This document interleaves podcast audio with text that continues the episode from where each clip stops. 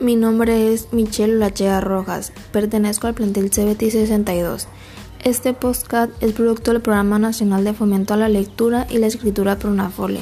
A continuación leeré un poema titulado Busca y anhela el sosiego, de la autora Rosalía de Castro.